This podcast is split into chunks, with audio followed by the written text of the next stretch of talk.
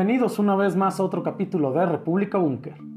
Masha Amini, una mujer kurda iraní asesinada en Teherán, es el nombre que poco a poco se ha posicionado como referente de lo que actualmente ha detonado las protestas en Irán que están marcando la geopolítica tanto de Irán como de la región de Medio Oriente. Hace unas semanas, la policía arrestó a la joven iraní de 22 años por incumplir a su juicio con los cánones de vestimenta, donde posteriormente la joven murió. A partir de ahí, ciudades como Teherán, Qom, Isfahan han sido y han visto en sus calles las manifestaciones donde mujeres quemaban sus hijabs y protestaban contra el régimen, situación que se ha extendido también a colegios y universidades. Es por eso que hoy tendremos como tema la revolución del hijab. Todo es político en Irán. Irán está viviendo un capítulo más en su política. Esa política que tanta controversia tiene y que ahora tiene un enfrentamiento directo con las mujeres de aquel país que abogan por sus derechos. La importancia de los sucesos y manifestaciones en Irán no es cualquier cosa pasajera o que se analice desde el ámbito local de una situación al interior del país. Lo que ocurre en Irán tiene una relevancia geopolítica importante, ya que es una potencia regional de casi 90 millones de habitantes.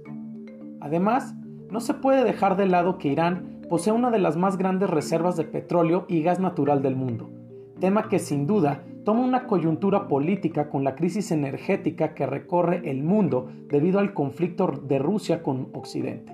siendo esto un elemento clave que no se debe descartar en medio de los acontecimientos que recorren las ciudades iraníes.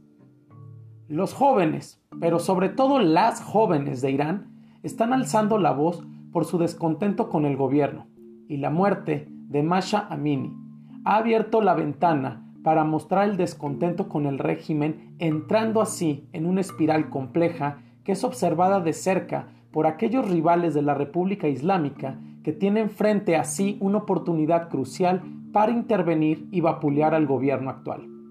Es en este punto donde el análisis hacia el día a día de lo que ocurre en Irán debe ser calculado y donde se debe marcar una línea entre las emociones que despiertan estos movimientos y el juego estratégico que se gesta en territorio iraní. Se tiene que hacer memoria para tener un contexto un poco más amplio de la transformación política iraní y su influencia en el entorno de Oriente Medio. La figura del Shah de Irán es crucial pues antes de 1979 su régimen se caracterizaba por ser sumamente represivo con grupos islamistas e izquierdistas, además de los altos niveles de pobreza a los que sometió a un segmento importante de la población, situación que sus aliados occidentales ignoraron ya que su gobierno era un enemigo de la Unión Soviética, y esto le daba fuertes dividendos en la expansión de poder a Occidente en la región de Medio Oriente, siendo además un punto crucial para tener acceso a Asia Central. Posteriormente, la revolución iraní de 1979 marcó la política de Irán y se ha consolidado hasta hoy en día, donde un régimen clerical marca la pauta y las directrices que deben de seguir la República Islámica.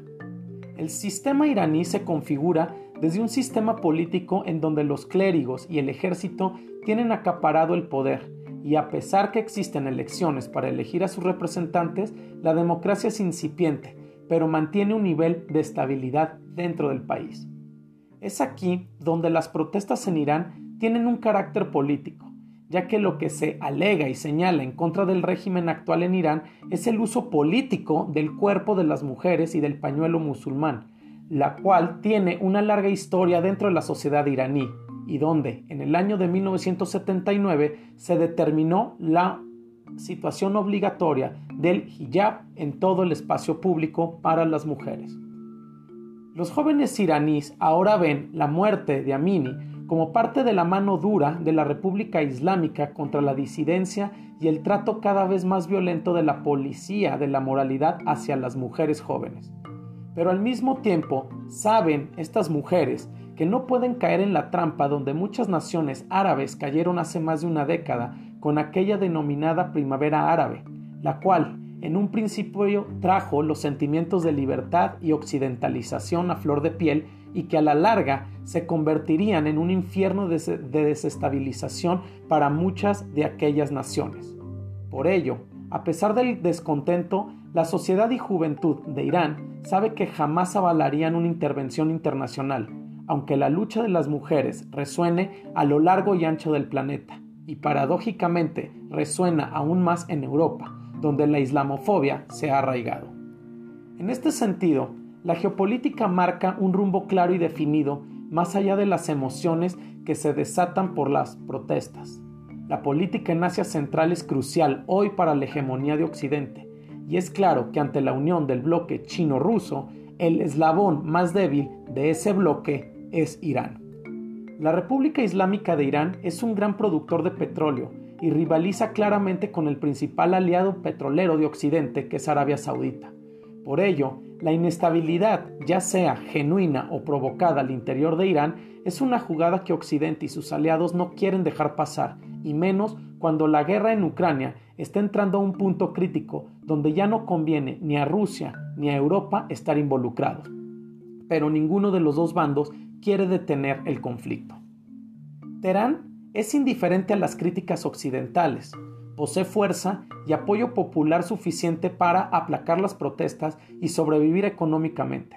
Recordemos que Irán es el estado más castigado con sanciones comerciales de la historia. Esto es bien sabido en Medio Oriente. Por ello, Irán ha jugado sus cartas de manera pausada, pero estratégicamente, donde el régimen iraní apuesta por la estabilidad en Medio Oriente. No desea guerras en la región, por eso es un enemigo acérrimo de Al Qaeda y del Estado Islámico. Un punto clave dentro de la geopolítica de Irán es su alianza con Hezbollah en el Líbano, que es un grupo insurgente y ha puesto el dedo sobre la situación entre Palestina e Israel, y donde si el régimen iraní cayera, como algunos quieren y desean sin mucho conocimiento de la política regional, la onda expansiva llevaría inestabilidad a toda la región y al sistema internacional, sobre todo en el mercado global de los hidrocarburos. No es descabellado, por lo tanto, pensar que las protestas se dan en el tiempo perfecto donde una crisis iraní reposiciona a Occidente en Asia y en el Medio Oriente, y de manera indirecta lanza un golpe táctico al bloque ruso-chino que se ha fortalecido. La lucha feminista iraní es un acto clave para entrar en el juego geopolítico y para Occidente es una oportunidad de mover el tablero del juego político iraní, donde deja al gobierno de Irán en una encrucijada, pues mientras las mujeres iraníes siguen decididas a luchar por sus derechos y libertades, el gobierno aplica cada vez más represión, dañando su imagen y alimentando la otra imagen de un país peligroso e inestable. Occidente y los grupos disidentes de Irán no deben de olvidar que el gobierno tiene dentro de sí grupos leales que son importantes y muy fuertes, y hacer caer al régimen no es una tarea sencilla. El mejor ejemplo de todo esto es la política de sanciones que mantiene Occidente en contra de Irán, las cuales han destruido claramente la economía iraní, pero ni con eso se ha logrado desestabilizar al régimen solo ha logrado generar malestar en la población, pero eso no llevará a su caída necesariamente, lo que demuestra lo ineficiente de ese tipo de sanciones. Las mujeres en Irán son un grupo que se han involucrado en la política y los designios que tiene la configuración de la agenda doméstica iraní, donde su constante lucha enfrentando al conservadurismo del régimen se ha normalizado. La Revolución Verde del año 2009 en que miles o millones de iraníes jóvenes salieron a protestar por lo que percibieron como un fraude electoral a favor del conservador Mahmoud Ahmadinejad, fueron las mujeres las principales protagonistas. En Irán, las mujeres estudian en las universidades, también ocupan puestos importantes. Claro, no aún tienen los puestos más relevantes dentro del sistema político, pero algunas gozan de derechos que no tienen en países como Qatar, Emiratos Árabes o Arabia Saudita, los cuales, irónicamente, son los principales aliados en la región de Occidente. Esto siendo un tema fundamental para entender la hipocresía de Occidente y los Estados Unidos respecto a los discursos políticos y de equidad que establecen en Medio Oriente.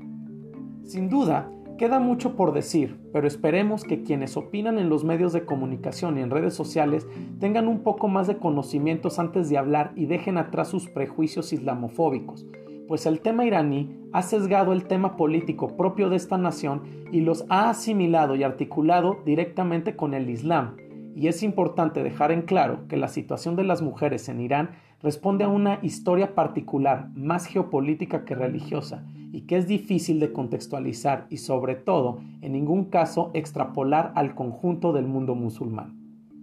Un tema más que hay que señalar y no dejar pasar es el origen kurdo de la joven Masha Amini, quien era originaria de la ciudad occidental de Saqqez, en la provincia de Kurdistán, y el cual también tiene una implicación política importante en la región, y donde esto no se dejó pasar por parte de los medios oficiales, donde se habló que este caso se está usando políticamente por la oposición kurda en contra de la revolución islámica. Queda claro que lo que ocurre en Irán hoy es un incidente grave, pero no va a ser el incidente decisivo, entendiendo que todo lo que ocurre en Irán es político. Muchas gracias por su atención y los esperamos en el próximo capítulo de República Búnker, plataforma geopolítica.